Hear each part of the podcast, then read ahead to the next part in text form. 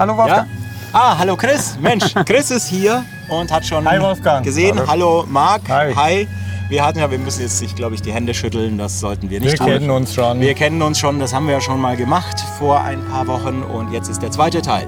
Chris, schön, dass du hier bei uns in Berlin bist. Schön, dass du mit an den Stand kommst. Best Service haben wir beim letzten Mal schon erzählt, gibt es schon viele, viele Jahre und äh, Chris Hein gibt es mindestens fast genau schon so viele, viele Jahre. Die Zusammenarbeit mit Best Service begann bei dir. Die begann 2005.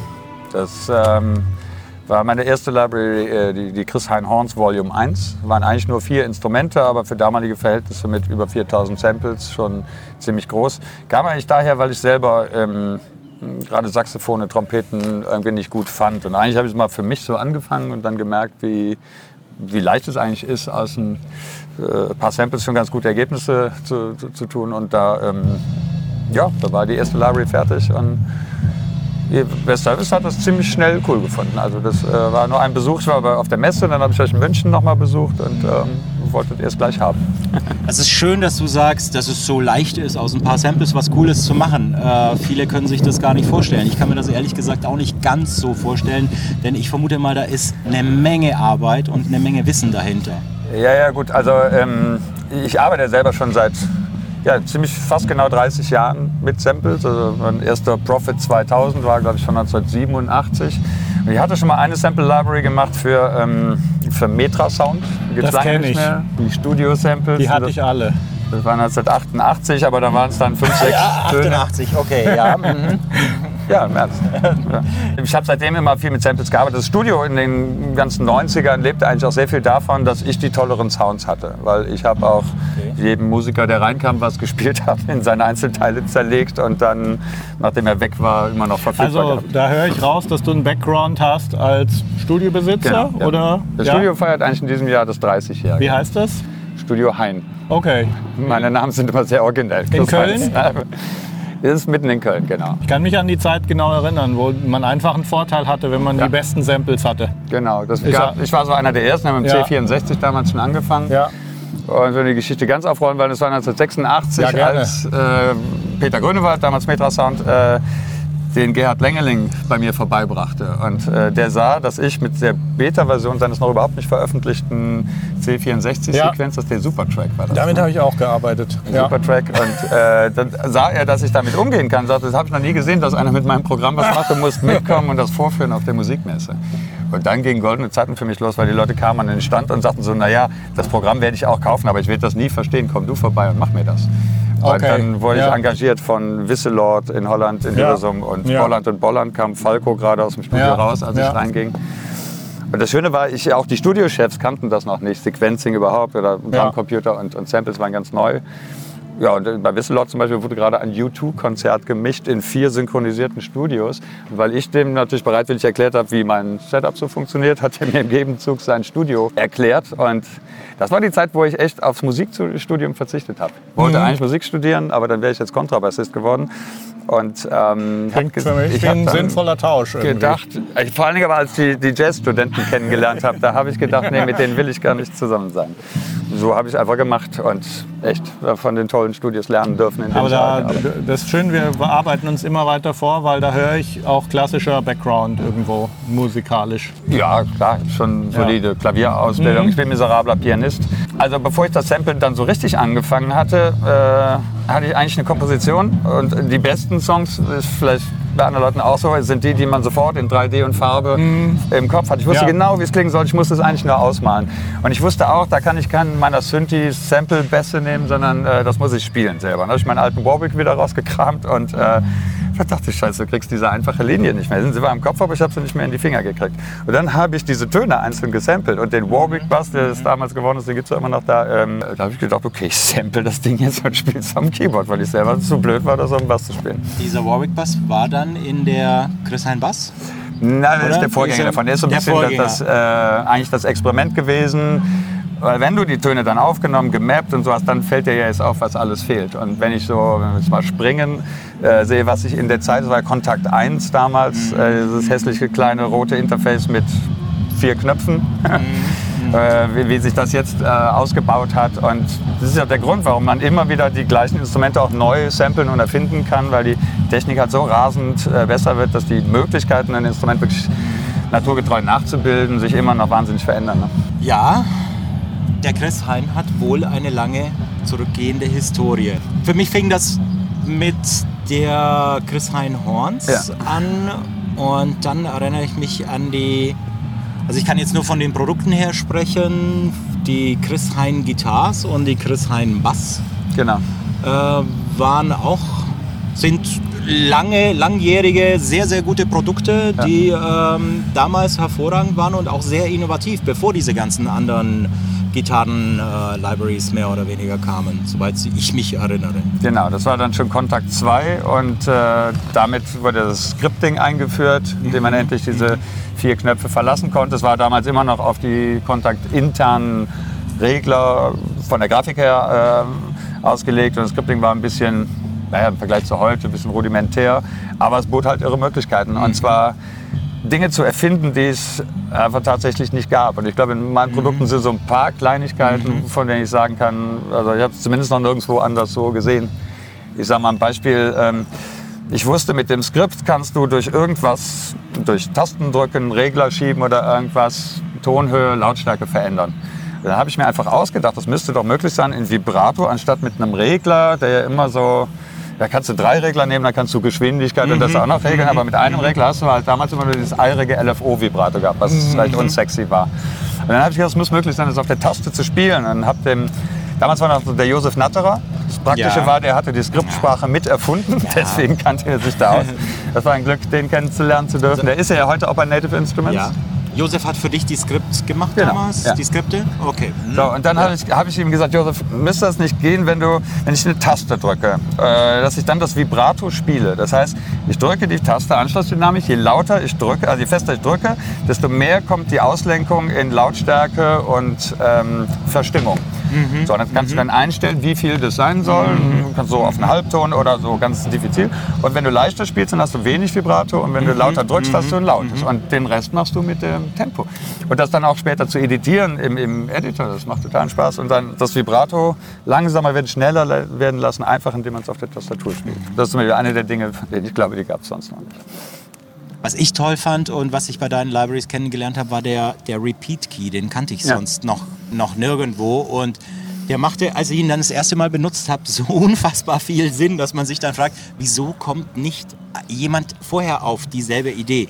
Wenn man einfach eine, einen, einen Ton wiederholen möchte, in der Repetition geht und man macht das mit einem Finger dann, und man hat vielleicht auch noch ein Master Keyboard, das äh, mit einer Hammerklaviatur ausgestattet ist. Es ist ein komplett faules Ding, aber mit so einem Repeat Key, also eine zweite Taste, die genau denselben Ton spielt, ist das fantastisch. Fand ich, äh, hat mich damals überhaupt beim Bass, hat mir wahnsinnig viel Freude gemacht. Beim Bass war es auch Ähm, das erste Mal eingesetzt, genau. Oder vielleicht muss man schlecht genuger Keyboarder sein, um da drauf Äh, zu ja, kommen, da- weil ich selber hab's nicht hingekriegt und dachte, das geht so einfach. Aber äh, danke dann. Also ich würde mich jetzt auch nicht als glorreichen Keyboarder bezeichnen. Aber Nee, aber es ist ja tatsächlich so. Jetzt bei der Violine kommt es nochmal richtig zum Einsatz, diese Mhm. Repetition Key. Er macht genau das Gleiche, man müsste ihn eigentlich umbenennen in Rebow. Ja, Taste, ja. weil wenn du mit einer, das ist dann auch im Editor schwierig, wenn du eine Taste wirklich legato aneinander hängen lassen, Ja. als wie das ein Geiger macht, wenn er den Bogen wechselt. Also ich habe viel experimentiert auch mit meiner Geigerin, der Naomi Binder, die war so oft bei mir und wir haben einfach ausprobiert, was passiert, wenn sie einen Bogenwechsel macht, wenn sie Legato macht, was, Mhm. so, und dann versucht, das nachzubauen. Und ähm, deswegen glaube ich, sind wir da schon ganz schön nah dran.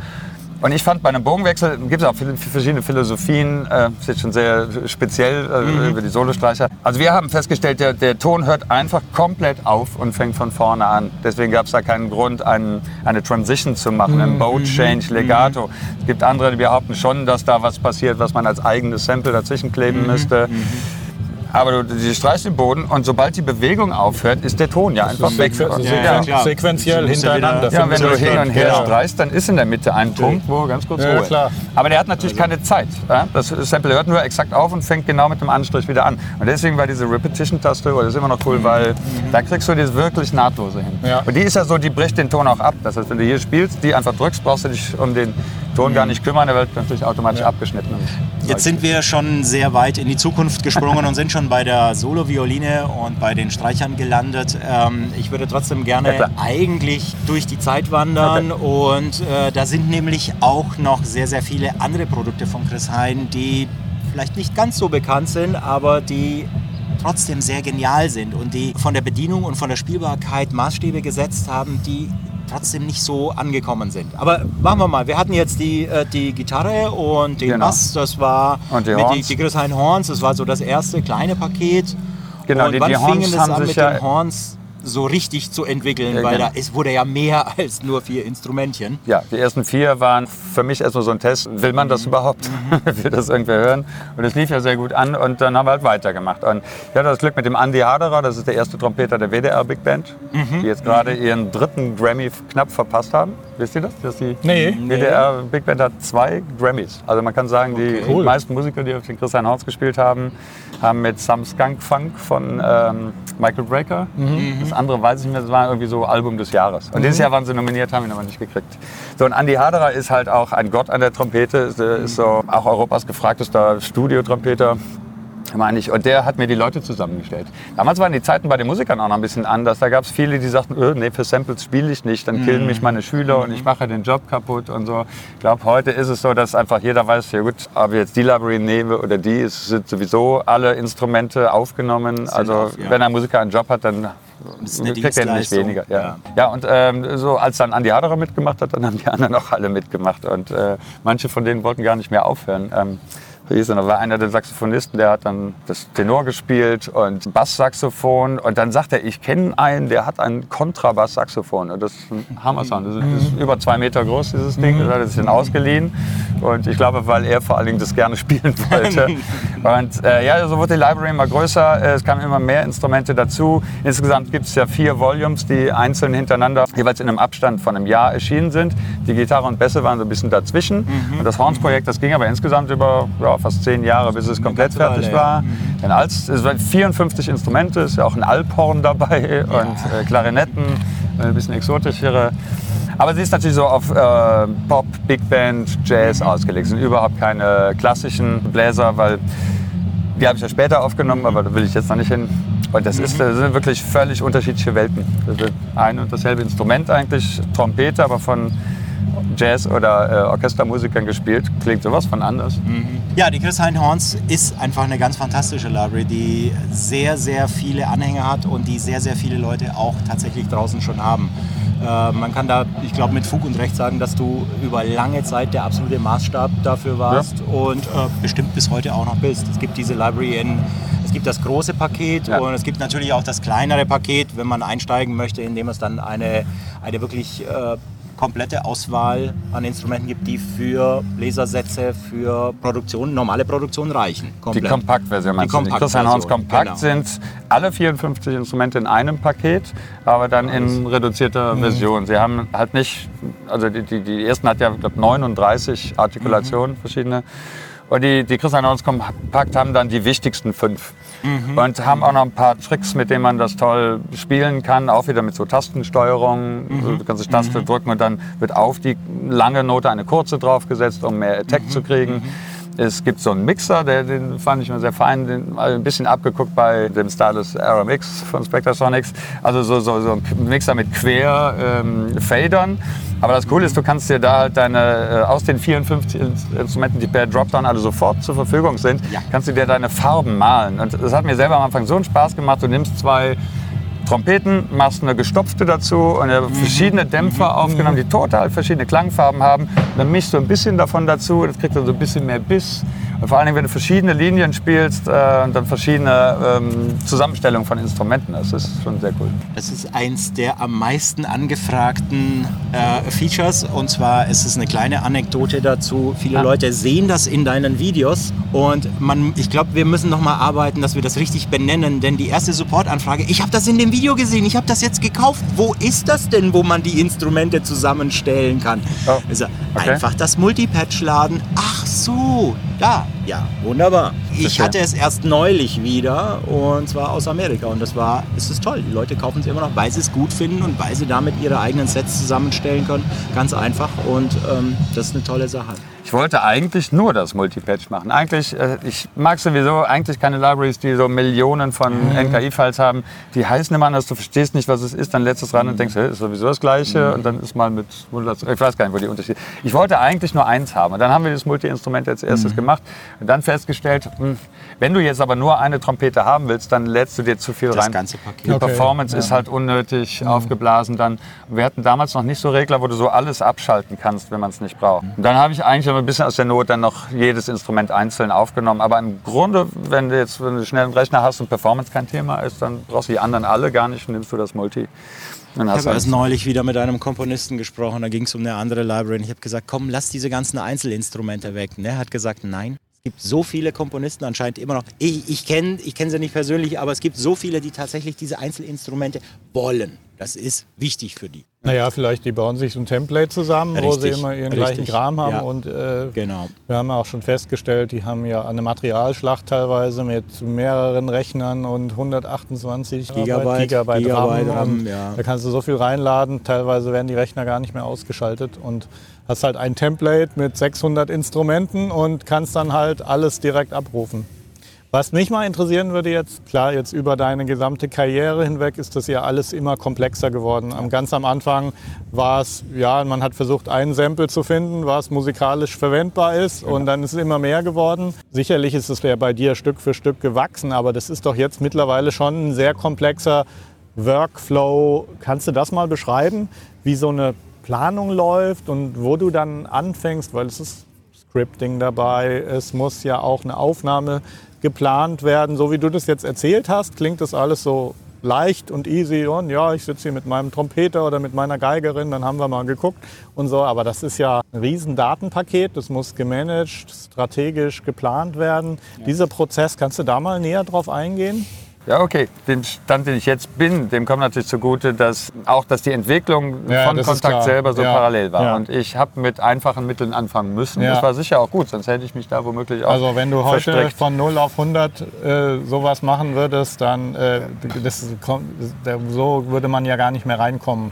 Aber wenn man so reinwächst über die Jahre und dann kommt immer ein neues Feature. Naja, du hast einfach Zeit gespart, weil Ja. du schon Dinge gelernt hast. Wenn ich Ja. jetzt anfangen würde, würde ich für, die, für eine Library natürlich wahnsinnig viel länger brauchen, weil mir die ganze Erfahrung ja, erstmal klar. fehlt. Und ähm, wenn man die Produkte der, äh, des Erscheinungsdates nachspielt, dann würde man würde das sofort verstehen. Ja, es gab dann nach den Gitarren und Horns, gab es zum ersten Mal die Möglichkeit, dass ich mein eigenes Interface bauen konnte, mit eigens gestalteten Knöpfen und so. Und das war natürlich nochmal eine neue Welt, weil das auch funktionsmäßig dann völlig andere Sachen möglich waren. Ne? Man konnte so, so XY-Pads machen und, Mhm. und so Zeug. Ja, und dann kam die Harmonika als nächstes. Da waren neue Features drin und dann kamen die Woodwinds Mhm. Dann und die kamen die- Orchesterbläser. genau. Und die hatten wieder mehr Funktionen und so wie jetzt in den Solostreichern und Ensemblestreichern, Mhm. die haben exakt das gleiche Interface. Ich wollte nochmal auf die Orchester Woodwinds und die Orchestral Brass zurückkommen, denn für mich war das damals ein Meilenstein. Ich muss gestehen, wir, wir haben ja vorhin schon äh, festgestellt, dass ich jetzt nicht unbedingt der glorreiche Keyboarder bin, aber auch mit den Horns fand ich es immer noch so ein bisschen Arbeit, die tatsächlich zum Klingen zu bringen. Bei den Winds Orchestra Winds ist es mir das erste Mal passiert, dass ich mich in der Tat hingesetzt habe und ich konnte mit meinen Fingern einfach Oh, übers schön. Keyboard spielen Okay. und es klang. Ja. Es, es, es, es lebte. Es, es war nicht einfach nur eine Artikulation. Da passierte eine Form von Magic im Hintergrund. Und das ist etwas, das zieht sich jetzt bei deinen Instrumenten in der Tat bis zum heutigen Tag durch. Und das ist ganz, ganz, ganz fantastisch. Also ich persönlich empfinde das ist wirklich wunderbar. Das sind immer zwei, die Dynamic Expression Artikulation. Die Standard eingestellte, das ist das, was ich. Genau.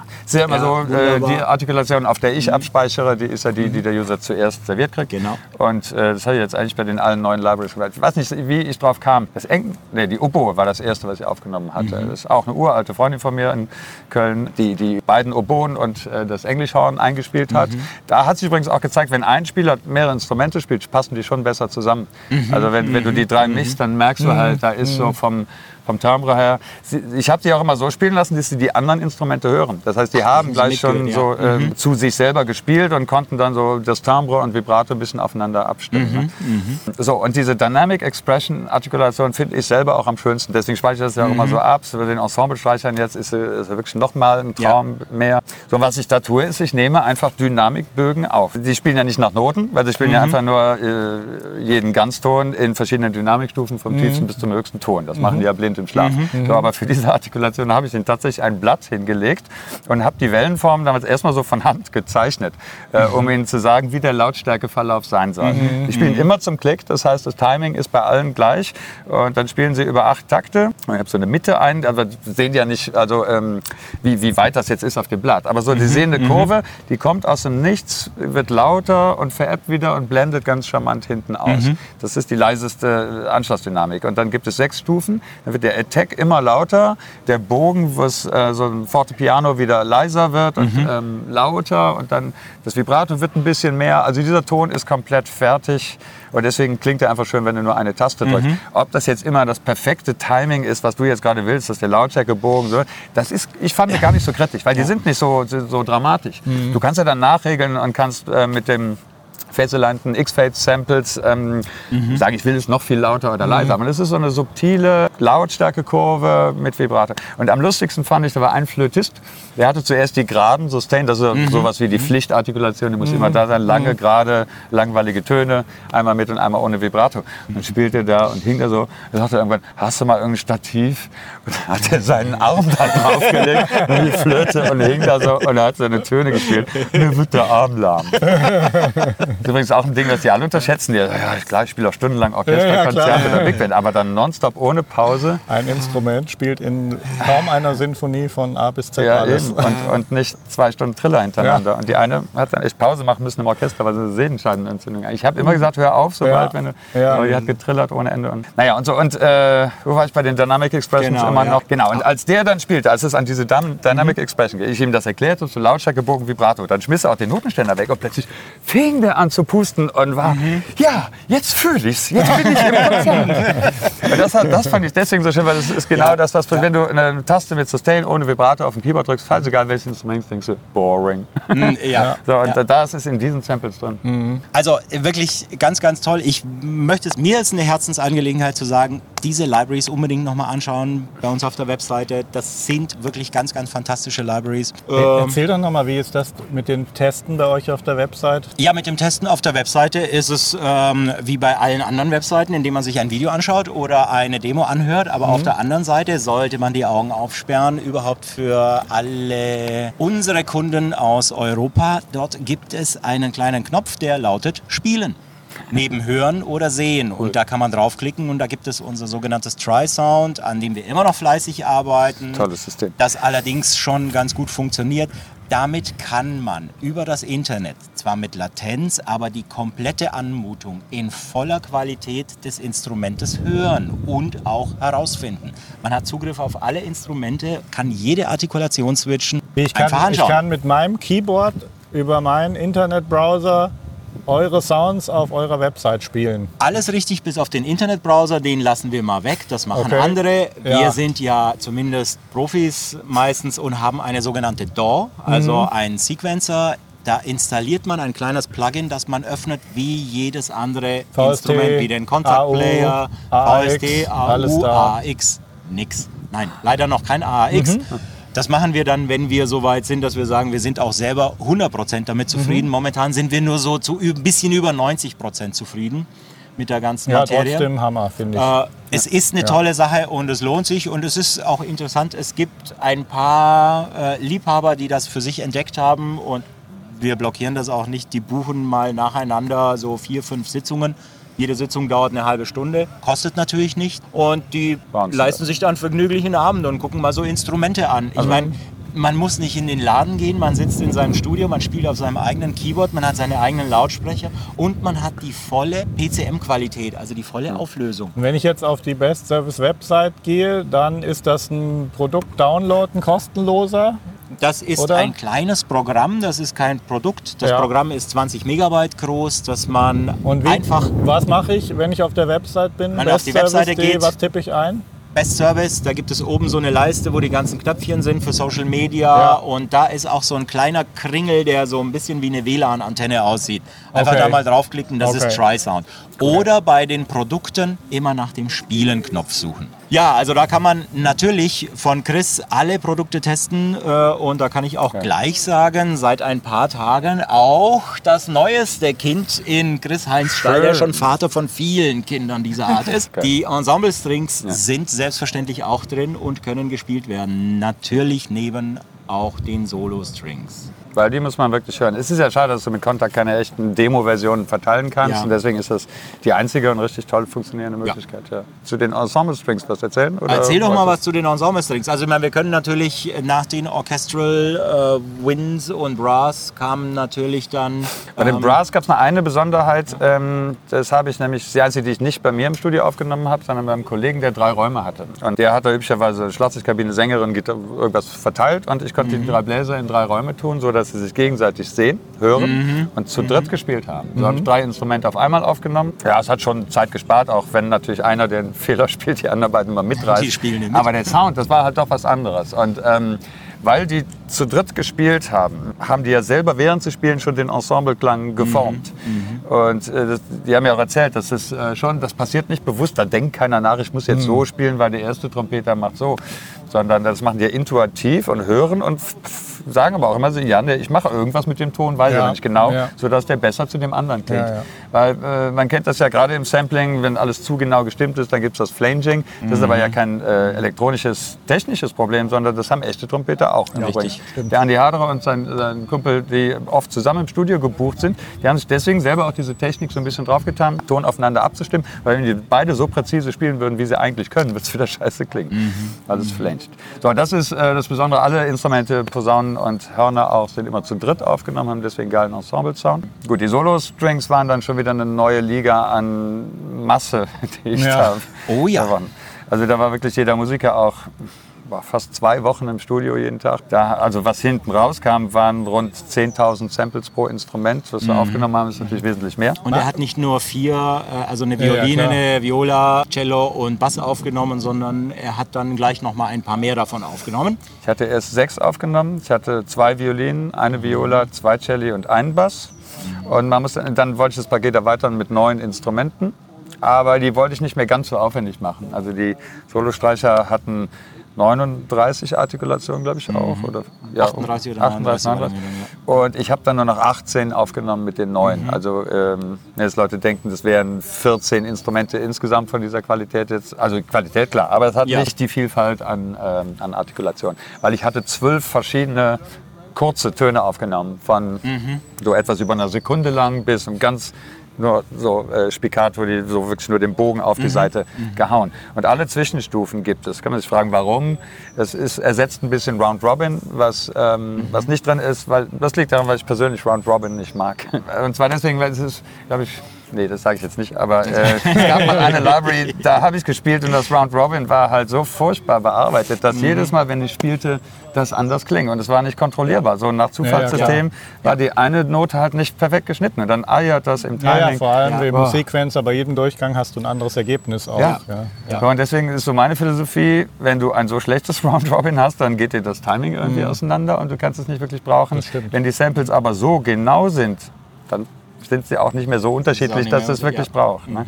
Und ich wollte deswegen eigentlich mit dieser Masse an kurzen Tönen ein kontrollierbares äh, Round Robin, heißt ja letztendlich nur, ist ja nur der Name für die Technik, aber was Ja. es tut, ist ja eigentlich, es verhindert diesen Machine Gun-Effekt Ja. und sorgt dafür, dass jeder Ton so ein bisschen anderen Attack hat. Genau. So, und ich steuere das halt. Das heißt, du kannst von zwölf verschiedenen kurzen Tönen dir einen aussuchen. Und ähm, das ist halt, wenn du eine Linie hast, die so Bar, Dab, Dab geht, dann nimmst du für das Bar in anderen Artikulationen als das Dab, Dab. Ja. Und bei dem Dab, Dab, selbst wenn die genau gleich sein sollen, kannst du noch aus den acht verschiedenen Dynamikstufen auswählen. Also es sind, glaube ich, 103 verschiedene Samples für jede einzelne Note, die, aus denen du auswählen kannst. Kannst das, wie gesagt, über die äh, Anschlussdynamik passiert es automatisch. Ähm, Es gibt einen Regler, die Note Heads, das ist auch, glaube ich, eine Erfindung von mir. Da äh, gibt es einen Regler, der geht einfach durch die Artikulationen durch. Und zusätzlich kann man äh, mit einer Stack-Taste die kurzen Töne auf die Attacks der langen drauflegen.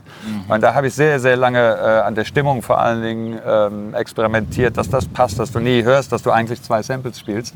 Aber das kommt die, mit der kurzen Note machst du einfach den Attack der langen. So, und das ist ja bei allermeisten Streichern vor allen Dingen kenne ich, dass die, die kurzen Töne, die haben immer diesen schönen Attack, den du eigentlich brauchst, um schnelle Linien zu Lässt sich machen. schön Genau. spielen auch. Ja, und dann Ja. sagst du, okay, brauche ich aber jetzt mit längeren Tönen. Und dann sie kommen die genau. wieder zu lahm. Ja, ja. Das ist auch, ich meine, ich habe ja jetzt auch rausgefunden, äh, das war immer das, das schöne Erlebnis, auch als ich dann selber die Instrumente kennengelernt habe, war äh, mir klar, was an anderen Sample Libraries immer das Manko war, was mich bisher gestört hatte. Aber es liegt halt in der Natur der Sache, wenn ein, ein Bläser Orchesterbläser oder ein Streicher einen langen Ton spielt, der gibt sich auch wenig Mühe mit dem Attack, der spielt dann einfach. Und dann, und vor allen Dingen hat der immer eine lange Einschwingphase. Und bei kurzen Tönen machen die das nicht. Ich frage mich dauernd, wie viele Leute hast du Team oder wie viel machst du selber? Was delegierst du? Ja, also der Günther Hirscher macht meine Skripte. Ich habe einen Grafiker gefunden, einen ganz tollen, der sitzt in Griechenland. Und ansonsten sind es nur eigentlich meine Frau, Miss Melodyne.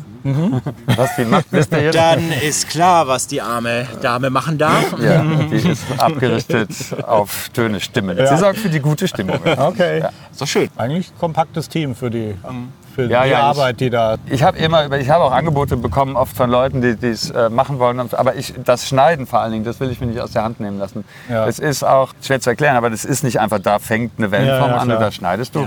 Du schneidest schon vom Sample ab, damit es gut klingt. Und gerade wenn Töne übereinander kommen, dann musst du wirklich, also ich habe dann auf so einem Bildschirm habe ich die Attack-Phase von ein paar Millisekunden, um zu sehen, wo ich schneide. Ja. Das ist halt die Kernkompetenz eigentlich der Library. Das macht wahnsinnig viel aus. Ja. Und deswegen habe ich mich da nie getraut, das jemand anderen Ne, ich kenne das, ich bin genauso bei Produktionen mit Vocal Editing und so. Ja. Da hast du gibt bestimmte Vorstellungen, so muss es sein. Es gibt eigentlich auch keine Diskussion. Ich meine, das Gute ist, klar, die Aufnahmen sind die Aufnahmen, passieren im Studio, aber Ja. Mhm. der ganze Rest kann ja im Laptop stattfinden, weil jetzt so einzelne Audiodateien schneiden, Ja. ja kein riesen Studio. Das heißt, ich Ja. mache das überall und immer. Auf äh, dem Flug zu nehmen, das ist immer schön. Die haben jetzt Steckdosen im Flugzeug, das ist neu.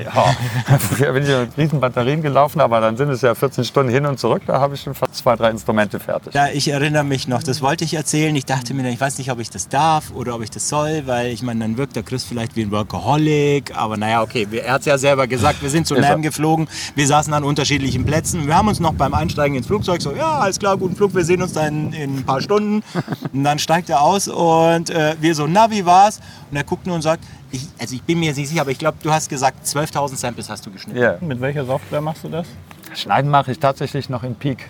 Peak, Bias Peak. Ja. Gibt es das noch? Nee, Wow. gibt's lange Gibt's nicht mehr.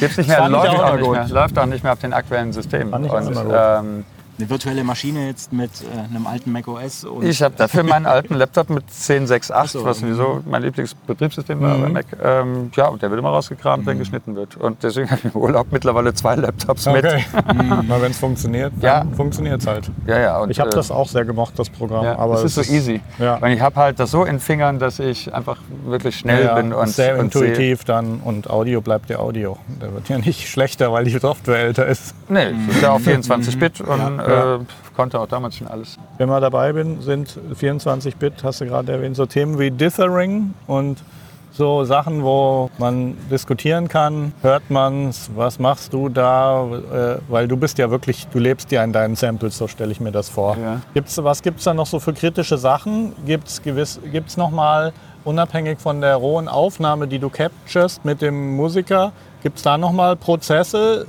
Gibt es da noch ein Processing, was, durch, was das Sample durchgeht?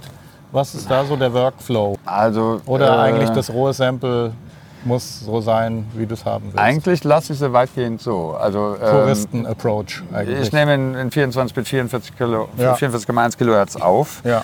Aber den Streicher bin ich jetzt hier und da mal mit dem Equalizer dran gegangen, Ja. vor allen Dingen bei der Violine. Aber das, bei den, nur bei der einen und bei der anderen, äh, bei den anderen habe ich ähm, festgestellt, dass die Mikrofonpositionierung bei einem Streichinstrument jeden Zentimeter hörst Ja. du irgendwie und kriegst einen anderen Sound hin. Ja. Dann haben wir die ersten Aufnahmen mit vier Mikros aufgenommen und dann mich danach für eins entschieden und das stehen lassen. Ja. Aber selbst der Kontrabassist, der äh, Stanislav Anischenko, erster Kontrabassist vom WDR-Symphonieorchester, der, der, der saß da und sagte, irgendwas klingt anders als gestern. Und da bin ich runter und habe gesehen, oh ja, ich hatte extra Markierungen gemacht. 20 Zentimeter stand das äh, Mikro weiter weg. Und ich meine, gerade bei so tieffrequenten Tönen, da hörst du es eigentlich eh nicht so genau. Aber bei ihm ist auch noch lustig, ähm, dann, dann, dann kommst du beim Kontrabass immer an die Grenze, wo es scheppert, wo die Seite an Ja. den Kontrabass äh, schlägt. Und dann sagte ich, wie macht ihr das eigentlich im Orchester, wenn dann äh, so Tutti ist und alle ganz laut sind? Achtet ihr dann drauf, dass es nicht scheppert? Guckt er mich an und sagt, das scheppert immer. Wie blöd. Aber Muss doch, ist Tutti. ja, aber das macht nichts, weil wir hören uns ja nicht mal selber, wenn alle Tutti Oh, darf man das eigentlich in der Öffentlichkeit Ja, sagen? das sagt, glaube ich, jeder. Also die Besten stehen da und bringen sich selber nicht mehr so laut mit. Wahrscheinlich würde es uns fehlen, wenn es nicht mehr scheppert, oder? Ja, wahrscheinlich würde es uns fehlen. Ja. Vielleicht bei dieser ganzen technischen Sache, wenn du schon keine, ich sag mal, besonderen äh, Woo-Woo-Bearbeitungsschritte am Anfang hast. Ja, also du hast keine doch eine, eine, eine wunderbare Sache ist doch auch in deiner Libraries drin, die auch ein absolutes Alleinstellungsmerkmal sind. Das sogenannte Face Aligning. Genau, das ist schon. Genau, das hätte ich gefragt, wenn es Ah, Wolfgang nicht getan ja, hätte. Da, Entschuldigung. natürlich. Das ist schon so verinnerlicht, Ja, das ist mittlerweile so zum, bei mir zum Standard geworden. Und das gebe ich auch raus. Da habe ich einen genialen Typen gefunden, Mhm. der, der mir das bearbeitet. Äh, Der ist halt Programmierer. Der sagt dann, die Technik gibt es seit den 70ern. Also Mhm. dieses Verfahren ist bekannt. Okay, für, für, ich kannte es ja auch nicht. Für alle, die es nicht kennen, Face Alignment bedeutet eigentlich, die Phase der Samples wird synchronisiert. Mhm. Äh, und das Ganze hantiert mit nichts anderem als Tonhöhe. Alles andere ist völlig egal. Mhm. Ja. Mit einem Sample, was in der, in der Halle aufgenommen würde, könntest du es gar nicht machen. Ich hatte den äh, gefunden, dann angesprochen darauf und er sagte, ach ja, er hätte meine Library auch schon und er hätte mal damit experimentiert und ähm, bevor ich irgendwas fragen konnte, sagte er mir schon, mit deinen geht es, mit vielen anderen nicht, weil die halt knochentrocken aufgenommen sind. So. Und das, weil dann gibt es ja Reflexionen, wo ähm, wenn du Tonschwankungen hast wie Vibrato oder so, dann, dann wird es halt zurückgeworfen und kommt später nochmal. Ja, das willst du nicht. Und der Prozess, in dem er das macht, der ist schon auch irre, weil äh, er nimmt den normalen Ton und zerteilt ihn erstmal in den reinen Tonanteil und den Geräuschanteil. Und dann äh, hast du zwei Samples, die das eine klingt wie nackt, also wirklich wie ausgezogen äh, in einem Streicherton oder was. Das Kratzen fehlt. Viel zu steril wäre auch total unecht. Aber äh, du musst das Geräusch rausrechnen, um nur das pure Tonsignal bearbeiten zu können. So, und dann nimmt er sich von den sechs Dynamikstufen, die wir haben, immer eines als Referenz und rechnet diese Tonhöhe, nur die exakte Tonhöhe dieses Sample auf das andere um. Auf das andere um. Und wenn du dann zwischen den Tönen überblendest, dann Genau, das ist der Sinn und Zweck der Aufgabe, dass du zwischen verschiedenen Dynamikstufen äh, stufenlos hin und her mixen kannst Genau. und du hast halt keine Auslöschung oder kein, Genau. schwer zu beschreiben, was es ist, kein Phasing, Flanging in der Phase, wo du diesen Crossover Ja, du hast hast. halt zwei verschiedene Tonhöhen gleichzeitig. Ja, und dann, das genau. ist ja Flanging oder Ja. Chorus. Du hast dieses Problem nie bei Ensemble-Libraries, weil da ist es ja so, da hast du ja schon mehrere, die zusammen Ja, spielen. Und genau. wenn du die nochmal mischt, dann kommen da keine unangenehme Töne raus. Bei den Gitarren war ich überrascht, da hat man das auch gar nicht, komischerweise. Da konnte ich immer perfekt überblenden. Weil bei den Gitarren habe ich ja immer äh, einmal so in der Mitte der Seite aufgenommen und dann hinten am Steg. Und da kannst du stufenlos überblenden. Bei der Akustikgitarre hast du hinten diesen harten Flamenco-Sound und vorne ist es so weich und voll. Und mit einem Regler kannst du wie, das, ich, ich wollte es ja zwischen immer mal machen, das ging her, ja. damals noch nicht, dass du so eine Hand im Interface hast, die so Also die hin her, und her geht. rutscht, ja. Weil es ist nichts anderes als das, die, die Hand, rechte Handposition des Gitarristen. Also deine Libraries, korrigiere mich, wenn ich was Falsches sage, sind eher tendenziell closer gemeint. Oh ja, absolut. Ähm, jetzt würde mich als Mix-Engineer natürlich interessieren, ob du mir da ein paar Tipps gegen, geben kannst, wenn ich jetzt mein Orchester zusammenbaue aus deinen Libraries. Was würdest du mir denn empfehlen, was ich denn da verwende an Räumen vor allem? Es ist ja dann vor allem auch, die, der Vorteil ist natürlich, dass du dir das zusammenbasteln kannst. Du kannst den Raum, die Dimensionen, die du im Mix hast, kannst du ja an sich selber erstellen. Das ist mir als Mix-Engineer ja auch sehr recht. Das ist vielleicht nicht so recht den Leuten, die möglichst schnell wollen, dass es halt schon direkt klingt wie im Konzertsaal, aber für jemand, der mixt und 180 Spuren geliefert bekommt vom Klienten, muss ich natürlich eh selber meine eigene Ästhetik. Was würdest du, hast du da ein paar Tipps für die Praxis? Ich habe in, in den neueren Instrumenten ja auch immer zwei Convolution Reverbs Ja. eingebaut. Und der Tipp ist, also es gibt mir komischerweise viele Leute, die gehen hin, schalten erstmal alles ab Ja. und wollen dann hören, was ich nicht empfehle, weil dann klingt es scheiße. Es ist halt, äh, will man Ja, eigentlich ist nicht halt hören, wenn. Geiger Ja, neben eben, steht. ey, Was hast du da, auf was für Reverbs oder auf was für Techniken hast du da ge- zugegriffen bei den Convolution Reverbs? Die hatte ich mir von jemandem raus aussuchen lassen. Aus der, die waren von euch. Ähm, Genau, die Hall of Fame. Die Hall of Fame Okay. war eine tolle Library, Ja. ähm, aus der sind die meisten, ja, da auch die Rechte so dran Concert hattet. Hall Reverbs. Naja, es sind halt zwei. Und das mit Mhm. den Zweien ist es auch der Trick. Wenn da jetzt jemand hingeht und sagt, ich will nicht deine blöden Räume, also die kann man ja auch einfach durchhören, dann hol ich jetzt nicht so viel. Es gilt immer kleine und große. Mhm. Ja. So, und das ist halt auch das Ding, was ich empfehlen würde. Wenn jetzt jemand sagt, ich will die aber ganz trocken, um sie komplett selber zu formen, weil der Vorteil ist ja, dass du kannst. Das, äh, manchmal brauchen wir das auch für so Filmmusik oder was, wo, wo ein Mädchen auf der Geige im Zimmer ist, dann Ja, kannst klar. du keine Library nehmen, die in Ja, der Halle klar. aufgenommen wurde. So, und äh, der Trick ist eigentlich, zwei Räume zu nehmen. Denn ähm, wenn du jetzt nur mit einer Halle an die Samples reingehst, dann bleiben sie zu dünn in der Halle. Ja, ich habe gerade gesagt, ich könnte jetzt deinen Satz zu Ende führen, weil ich ja Mix-Engineer bin und bei mir ist eigentlich immer auch das Reverb, auch auf dem Lead-Vocal zum Beispiel, ist eigentlich immer ein Mix von mehreren Reverbs. Ich habe bei mir irgendwie 30, 40 Reverbs angelegt. Und es ist eigentlich nie, dass man eins Ja. alleine verwendet, sondern es ist dann dieser organische Mix aus verschiedenen Reverbs, der dann eigentlich den Endsound irgendwo ergibt. Ja.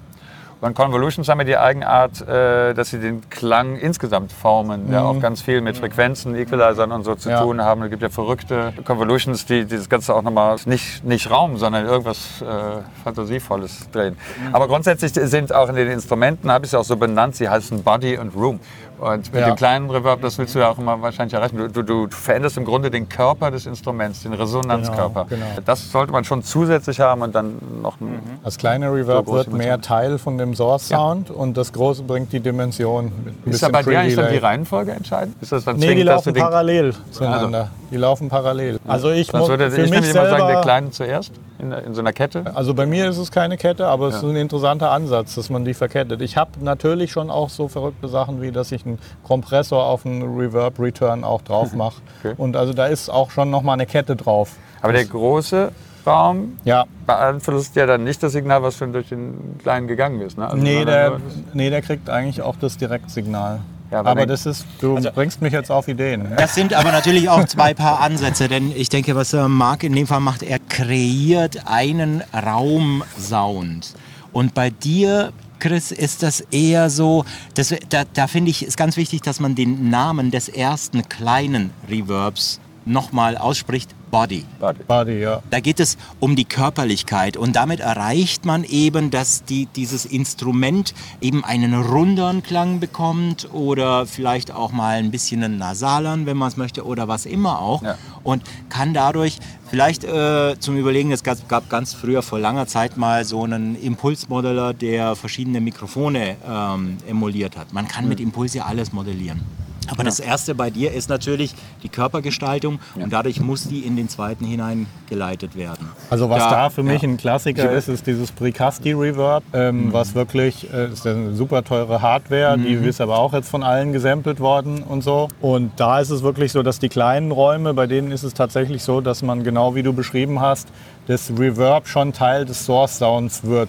Und das ist die eine Kategorie und die andere sind halt dann wirklich die Raum, die Simulationen, wo du ein bisschen Pre-Delay hast und wo eher so diese Hallwolke stattfindet.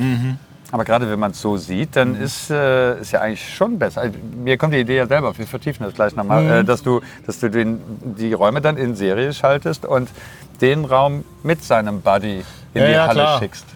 Weil ja dann der Hall auch nochmal, also der Ja, Raum, mir- der mir Body fällt auch auch- nochmal den, den Mir Raum. fällt auch da direkt ein, dass natürlich auf diesem, auf diesem kleinen Raumsound natürlich auch so ein Pultec sich ganz gut macht, so ein Pultec MEQ, wo man nochmal in 2, 3 bis 700 Hertz schon nochmal abstimmen kann, ob man es ein bisschen andicken will. Da lässt sich schon eine ganze Menge machen. Sollen wir Ich nicht mal denke, ein das- Produkt rausbringen, wo er einfach Hallräume für meine Ich- Instrumente anbietet? Kann, kann man definitiv machen. Und Nummer zwei, ich würde sagen, das ist ein gutes Thema, das wir vielleicht in unserem nächsten Podcast dann äh, vertiefen können, dass wir mal sagen, was haben wir denn jetzt herausgefunden? Ich bin mir sicher, du willst mal in Serie äh, parallel schalten Ja. und der Marc wird unbedingt auch mal in Serie versuchen.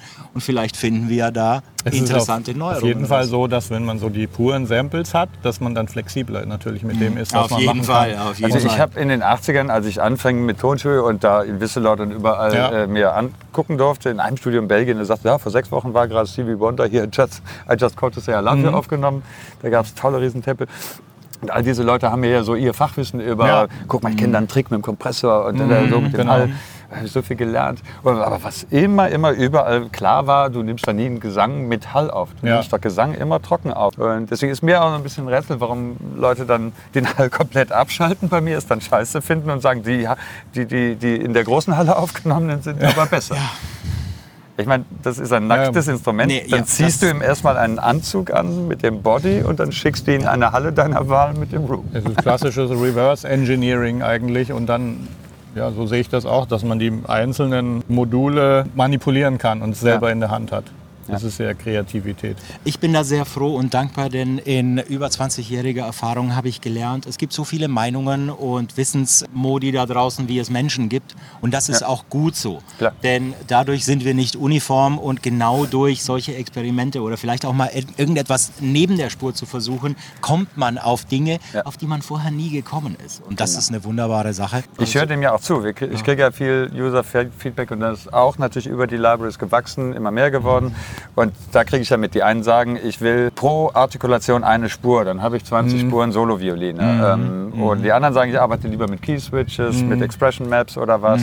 Und ich habe wirklich immer versucht, mir einfach vorzustellen, was gäbe es noch für eine Art und Weise, wie man das benutzen kann. Man hat das ja auch in, in großen Programmen, wenn man Logic Cubase oder so, du willst eine Note transponieren, hast du fünf verschiedene Möglichkeiten. Du kannst einen Editor hier machen, du kannst Tastenkombinationen, oder? Und es gibt immer eine, die die schnellste ist. Und wenn du das Programm perfekt beherrschst, dann, dann weißt du, ich habe die Hand gerade hier, also ich den Key Command. Ich bin sowieso gerade im Editor. Sag mal, du willst einen Triller spielen. da gibt es vier verschiedene Möglichkeiten. Und eine ist immer entweder die, die am besten klingt oder die gerade am einfachsten zur Hand geht. Ne? Das Vibrato ist so äh, bei allen neueren Libraries gemacht, ne, bei den Horns auch schon. Wenn du Legato spielst, die zweite Taste und dann wieder loslässt, springt er wieder zurück zur ersten. Das machen auch nicht alle. Ne? Meistens ist der erste Ton dann weg. Das heißt, du hast einen Finger aufgelegt, du kannst es theoretisch sogar so Also, trillern. ja, genau, trillern Also das heißt, du kannst den Triller spielen. Ja. Das Legato ist übrigens auch so programmiert, dass du trotzdem ähm, Polyphon spielen kannst. Das ist nicht zwangsweise äh, Monophon durch das Legato. Das ist mit einem Trick, es gibt eine Zeit, die kann man auch selber einstellen, von ein paar und 20 Millisekunden. Innerhalb der Zeit solltest du alle Tasten gedrückt haben, was wir immer genau. Und dann wird es ein Akkord, sonst ist es halt doch Legato. Und äh, so, dann kannst du trillern auch wieder mit einem Hotkey. Ist eigentlich, wer von Anfang an dabei war, äh, wie, wie die Repetition-Taste oder so. Drückst eine Taste und ähm, Du brauchst aber nur einmal drücken und dann wechselt das zur Triller-Artikulation. Das gibt dann immer so einen harten Bruch. Und da ist natürlich das feste Halbton, Ganzton, so wie es eingestellt ist. Du kannst die Geschwindigkeit mit einem Regler regeln. Und die dritte Methode benutze ich eigentlich vor allen Dingen für Tremolo und so Sachen am liebsten. Da gibt es einen Regler, mit dem du einfach überblendest. Also du äh, hast die normale Artikulation, Sustain oder irgendwas, ziehst den Regler auf und dann blendet es in den Triller. Der ist übrigens so, dass das macht ja keinen Sinn, dass man beides hört. Das, Im Grunde schaltet der auch, aber mit einer ganz kleinen Blende. Wenn du so einen MIDI-Wert 127 Stufen hast, ist eigentlich bei 30 alles passiert. Dann den Rest des Regler brauchst du nicht mehr. Aber das äh, brauchst du auch, um, um schon irgendwie so schnell zu überblenden, dass es klingt wie ein Geiger, der aus dem stehenden Ton gerade jetzt anfängt zu trillern. Äh, weil das habe ich auch immer geliebt in, in, in guten Doors, dass du äh, zur Note transponieren verschiedene Wege dahin hast. Ne? Vielleicht sollten wir dir das äh, nennen, Chris Hein Podcast Volume 1, weil das klingt so sehr nach Fortsetzung. Sehr gute Idee. Ich, bin, ich muss auch sagen, auch wenn ich mich sehr freue, hier mal wieder in Berlin zu sein und das Wetter ist wirklich wunderbar und dass der Chris auch da ist. Ich finde es auch schade, denn ich hatte schon das Vergnügen, bei Chris im Studio zu sein und das ist etwas, das man gesehen haben muss. Das Ding ist, äh, das ist ähm, ein bisschen auch ein Museum. Ist es böse, Ja. wenn ich das sage? Nein, Nein, oder? das, Ja, äh, geil. Äh, es sind So, dann nageln, nageln wir ihn doch auf Volume 2 bei ihm im Studio auf fest, jeden Fall, oder? das sollten wir noch machen, ja. ich hatte in Spitzenzeiten 13 Roland-Sampler. Ah, was? Ich war auch Roland-User. Und auf der äh, Sample ich vermisse das. Ich finde das eigentlich furchtbar, dass ich mit dem Song alle Sounds immer laden muss. So Mhm. VE Pro ist ja schon ein äh, guter Weg oder halt die zwei Drittrechner irgendwo.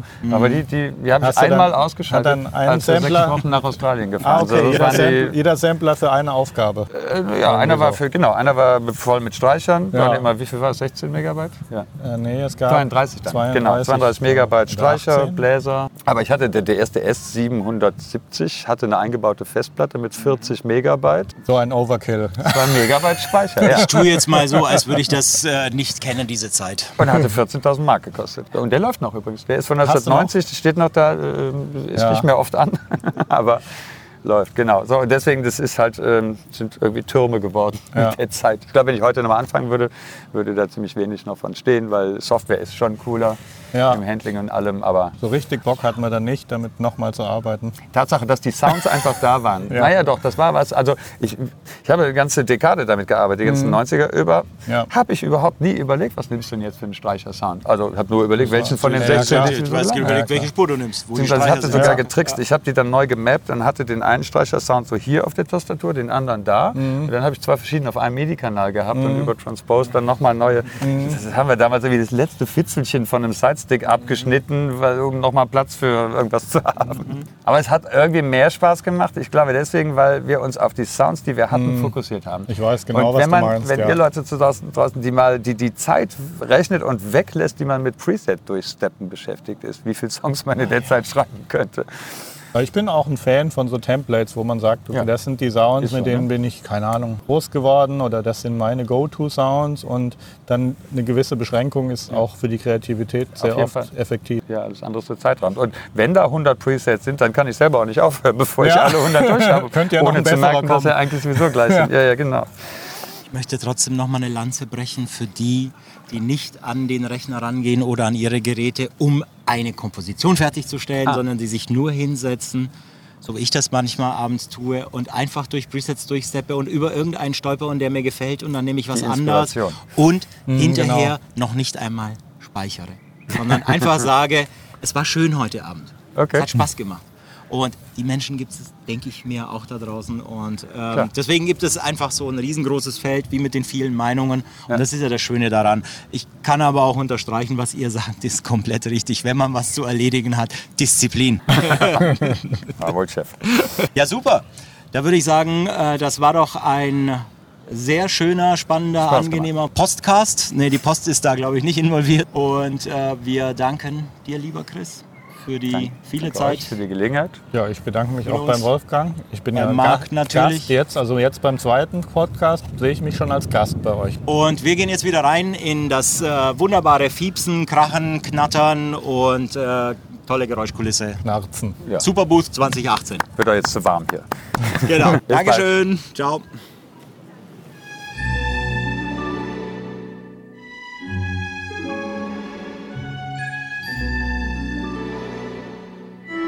Chris Ensemble Strings is a designed ensemble string library featuring violins, violas, cellos, and contrabasses. Let's take a listen.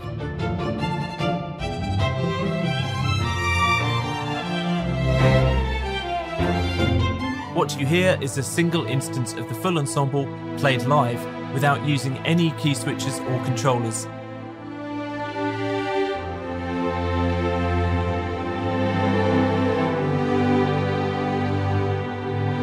Chris Hine Ensemble Strings is a very flexible tool to fit any musical style. It's perfect for fast and easy sketching. This track was done using only three instruments,